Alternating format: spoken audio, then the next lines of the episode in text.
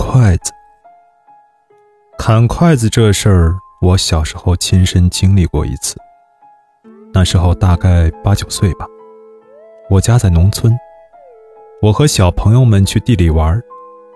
那时候正是秋收季节，地里面有很多收下来的庄稼堆放着，也有很多没有收的，比如地瓜。那时候我们小孩子都很淘气，挖了一些地瓜，摘了一些豌豆和花生，在一个土坡上面掏一个洞，放进去柴火，把土烧热了，然后掏出来柴火，地瓜、花生什么的都扔进去，把洞打碎了，用烧热的土埋起来，一会儿就熟了。当时我们吃的很香。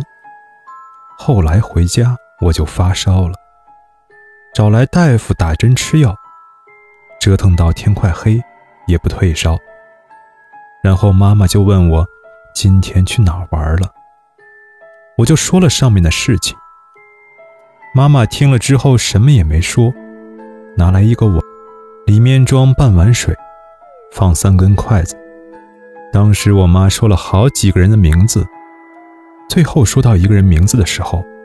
筷子一下就立住了，然后妈妈用菜刀一下子把筷子砍到门外。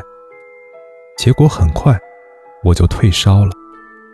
后来妈妈告诉我，我们烧花生的那个地方，是我们村里一个坟岗，曾经埋过横死的人，以后别去那里玩了。如果你听过或经历过砍筷子驱鬼，就请在评论区说下那段经历吧。